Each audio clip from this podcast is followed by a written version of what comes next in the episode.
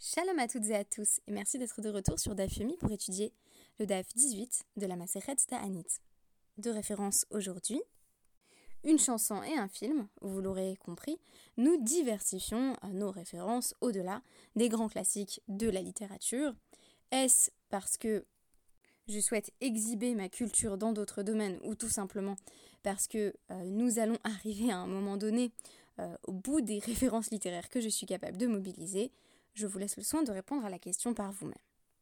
Nous avons donc d'un côté How are the mighty fallen, ce qui est une référence assez facile à faire puisque il s'agit en réalité d'une allusion euh, au texte biblique lui-même et notamment à l'élégie prononcée par David lors de la mort de euh, Jonathan et de Shaoul en Shmuel 1, 19. Le cœur brisé, il s'exclame alors Comme les puissants sont tombés. Et vous allez voir que les puissants ne tombent pas que euh, dans notre camp, pas que dans le peuple juif, mais bien et plus particulièrement dans la sphère euh, du pouvoir oppresseur. Et en témoignent deux jours de fête euh, dont on ne sait pas immédiatement ce, qu'elles signifient, ces fêtes, euh, qui sont présentés euh, dans l'Agmara qui s'appelle Yom Nicanor et Yom Tourianos. Donc le jour de Nicanor et le jour de Trajan. On ne sait pas exactement ce qu'il s'agit de célébrer ce jour-là. On va justement euh, apprendre que ce qui est célébré, c'est précisément la déchéance des puissances qui nous asservissent, mais aussi peut-être de manière plus générale, l'effondrement d'un certain type de pouvoir politique tyrannique.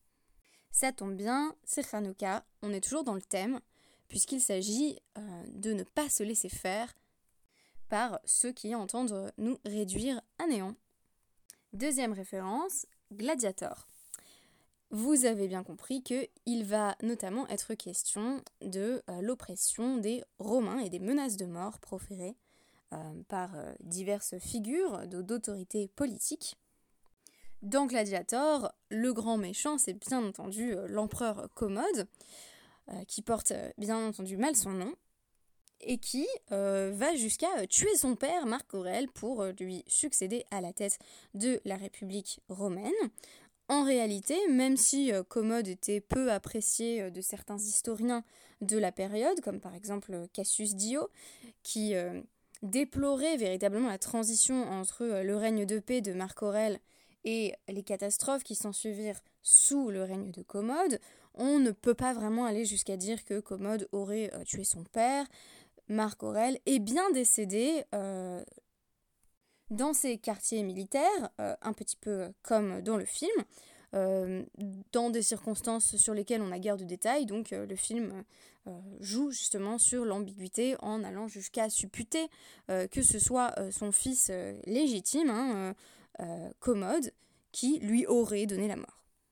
Rien ne laisse à penser que ce soit exact, mais qu'importe, Commode fait office dans le film de véritable repoussoir, de modèle de tout ce qu'une figure d'autorité ne devrait pas être, bref, euh, l'empereur dans toute sa splendeur qui va refaire son apparition dans l'Agmara. En effet, je ne sais pas si vous vous souvenez de la Maseret ou plutôt pour être plus précise de la Megillat Ta'anit. Voilà, donc euh, on est en train d'étudier le traité Ta'anit, mais il existait aussi euh, ce que nous avons découvert à travers ce traité, une Megillat Ta'anit, un rouleau des jeunes, qui ne sont plus particulièrement des jeunes observés, mais qui étaient liés aux circonstances, euh, notamment politiques, des juifs de l'Antiquité. Et justement, Megillat Ta'anit, c'était essentiellement une liste de jours euh, pendant lesquels on ne pouvait pas euh, jeûner, puisque euh, vont y être énumérées de nombreuses célébrations, donc des jours de fête, où il ne s'irait pas de jeûner.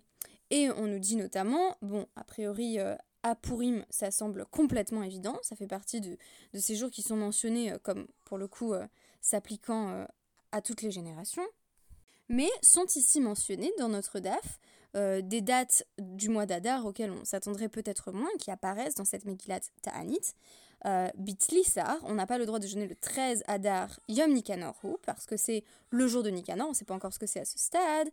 Et également Bi euh, Trissar, donc le 12 Adar, Yom euh, Tourianosu, qui est le jour de Trajan. Alors, quand j'ai lu ça la première fois, je pensais que c'était des jours de commémoration du règne de, de ces figures politiques qui représentent respectivement le pouvoir grec et le pouvoir romain.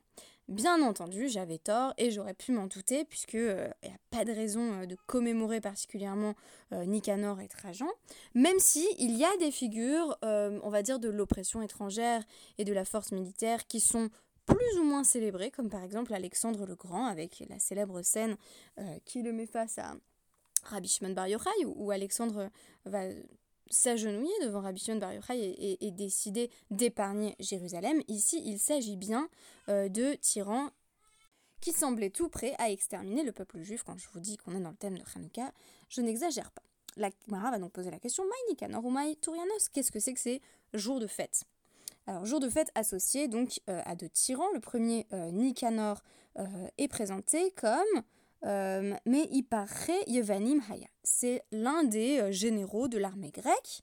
Et euh, Bechol Yom Vayom Haya Menif Yado al Yehuda Et chaque jour, il passait, voilà, avec, avec son cheval et. Comment dire, il, il agitait la main, il pointait du doigt la Judée et Jérusalem, et il disait Ematai Tipol Be Yadi Ve Hermesena il disait euh, quand est-ce que euh, je, je, vais euh, quand est-ce que cette, cette ville ou cette région vont tomber sous ma main et quand vais-je pouvoir les fouler aux pieds? Bref, il avait cette, cette, phrase belliqueuse à l'encontre de Jérusalem et de la Judée. Mais manque de bol, on va voir intervenir les Hashmonai. Alors, les Asmonéens, le 13 Adar, interviennent et justement, enfin manque de bol pour lui, euh, et l'emporte euh, vers euh, sur les Grecs. Donc Nicanor, malgré ses, désirs d'annihilation, d'anéantissement de la Judée et de Jérusalem, verra ses desseins frustrés parce que tout simplement les Asmonéens gagnent la guerre. On va jusqu'à nous dire, on, se croirait vraiment, alors ça se passe le 13 Adar, mais on a vraiment l'impression de lire une histoire de Purim, on nous dit qu'il coupe euh, les doigts et les orteils de euh, Nicanor, doigt qui avait justement servi à pointer du doigt, à annoncer euh, la destruction. C'est intéressant parce que l'instrument de Haman, c'est essentiellement la parole et qui finit pendu, donc c'est la gorge qui est attaquée, tandis que ici on a affaire à un général grec pour qui la menace se concrétisait par le doigt. Je trouve que la punition intervient dans les deux cas, en quelque sorte par euh, le membre qui euh, a fait que l'on a fauté, dans le cas à la fois euh, de Nicanor et de Haman. Bon, c'est simplement une petite remarque au passage qui vient de me passer par la tête. Et après l'avoir mutilé de la sorte, enfin il est mort, hein, donc on, suspend ses, ses, pouces et ses orteils aux portes de Yerushalayim en annonçant que l'on s'est vengé de la bouche pleine d'orgueil euh, et des mains qui, euh, qui, menaçaient euh, Yerushalayim. Et en raison de cette vengeance, on appelle désormais le 13 Adar, jour de la victoire des Asmonéens, jour de Nicanor. Si vous voulez, là on est plus dans un scénario, comme je vous le disais, de type euh, Purim, voire en l'occurrence de type Hanouka, hein, ça tombe bien, on reste dans le thème, puisque on a gagné. Dans le cas de Yom Tsurianos, ça devient encore plus intéressant parce qu'on n'a même pas à intervenir on nous dit dans cette seconde anecdote que euh, Tourianos a voulu mettre à mort euh, des euh, dirigeants de la communauté juive de, de donc Laodicée, il peut traduire comme ça, qui s'appelait Loulianus et Papas. Et donc il est allé les voir et il a dit si vous avez la stature spirituelle de Hanania, Michael et Azaria, eh bien je vais vous tuer. comme enfin précisément le contraire, je relis. Euh, si vous avez la, stature spirituelle de Hanania, Michel et Azaria, euh, alors euh, j'accepte de ne pas vous tuer en réalité. que, alors, que, dit-il? Ah oui, Yavo et Lokechem, Veyatil etrem yadi, que Dieu vienne et vous sauve, parce que moi je vais vous tuer. Mais Hanania, Michel et Azaria, au moment où Nebuchadnezzar était sur le point de les assassiner, ils ont été sauvés par la main d'Hachem. Alors, Loulianos et Papas répondent simplement c'est pas la peine euh, qu'on attende quoi que ce soit, parce que Hanania, Michel et Azaria, c'était des tzadikim gumurim, donc nous, on n'a pas justement leur stature spirituelle, et Ruin Hayu euh, euh, Lea Sot la Et donc, ils méritaient qu'un miracle advienne pour eux. Mais nous, on n'aura pas ce mérite, et Nevuchen Netzar, Meler Hagun Haya, très étonnant. Nebuchadnezzar était un roi convenable, ou du moins un, un, roi, on va le comprendre par la suite, du, d'une bonne lignée, d'une lignée respectable. Euh, Vera, et il a Nes Aliado. Et donc il a mérité que un miracle se produise par son entremise. Euh, on pourrait dire un petit peu comme euh, dans le Midrash sur la fournaise de Nimrod. le fait, c'est comme si on disait le fait que Avram ait survécu, que Avram, d'ailleurs pas Abraham à ce moment-là, ait survécu, dit même quelque chose sur l'identité du tyran qui ne doit pas être si mauvais que cela, ou en, tout cas, ou en tout cas pas entièrement mauvais. Euh, dans la mesure où le miracle euh, se produit malgré tout à travers lui, en quelque sorte. Vous avez deviné qu'ils vont commencer euh, à l'insulter, hein, et Papas disent en gros, ben, nous, on ne mérite pas que le miracle soit fait pour nous, mais ils disent aussi, Veoto Racha, Hediothu, mais cet, homme mauvais, méchant, euh, vient du peuple. Veino euh, Raoul Sotnes Aliado, et s'il essaye de nous tuer, euh, Dieu ne nous sauvera pas, mais en disant que c'est finalement, ça ridiculise le, Trajan que Dieu n'intervienne pas pour les sauver. Vous voyez le renversement prodigieux et bien entendu le, courage manifesté ici face à la mort par, par et Papas, qui vont braver en réalité euh, le, roi et le rappeler à, ses, origines humbles. Et n'ayant pas peur de la mort, ils affirment euh, que im ein ata horgenu, harbe horgim.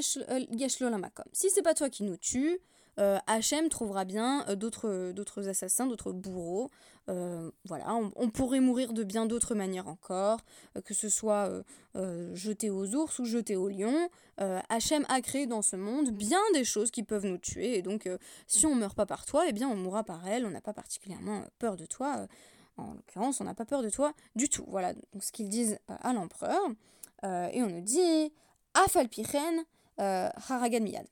Malgré cela, il les a tués d'emblée. Le Afalpichen est très surprenant, parce qu'on pourrait dire, euh, précisément parce que euh, Loulianus et Papas ont eu l'impudence de répondre euh, à, Trajan, il les, il, les a assassinés.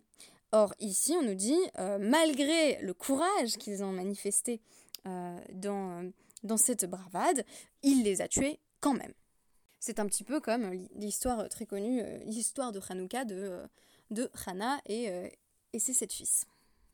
Même dans la réaffirmation de la puissance d'Hachem, même dans l'expression de la, de la euh, des personnes qui sont sur le point d'être martyrisées, euh, il n'y a pas de changement particulier du tyran et donc ça finit bien sur une mort, contrairement au, Midrash sur Avram, contrairement à Hanania, Michel et Azaria où on a un sauvetage miraculeux. Alors il les a tués tout de suite. Vous me direz, bah du coup c'est quoi Yom Tourianos Eh bien, lo sham ad sheba'u diopale ou mocho be gizrin. Et euh, il n'a pas, euh, plutôt, euh,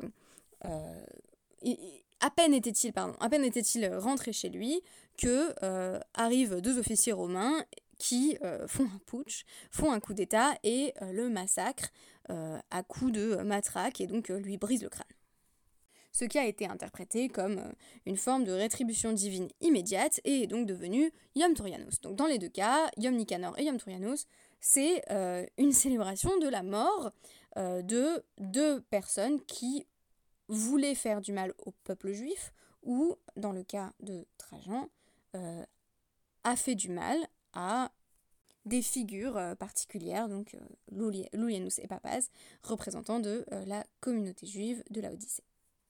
Dans les deux cas, il semble que euh, l'arrogance soit immédiatement punie et que cette impression de toute puissance qui résulte du fait de détenir le pouvoir, que ce soit le pouvoir militaire dans le premier cas ou simplement le pouvoir politique euh, dans un second cas, euh, cette assurance donc se voit immédiatement démentie et est, immédiatement En effet, si on lit simplement Yom Tourianos et Yom Nicanor, comme signifiant que on a gagné, on est content, c'est c'est absolument une partie euh, de la célébration, il hein, n'y euh, a pas à le nier, c'est aussi euh, des fêtes dont la forme ressemble à Purim, c'est aussi le récit de circonstances où on aurait dû être mis à mort et où on s'en est miraculeusement sorti, un peu comme la logique de Hanouka, mais ce n'est pas que cela, c'est aussi un rappel que la violence ne débouche que sur de la violence, ainsi Nicanor qui pensait tuer et, tuer lui-même et voit les, les, instruments euh, du désastre qu'il avait annoncé suspendu aux portes de Jérusalem.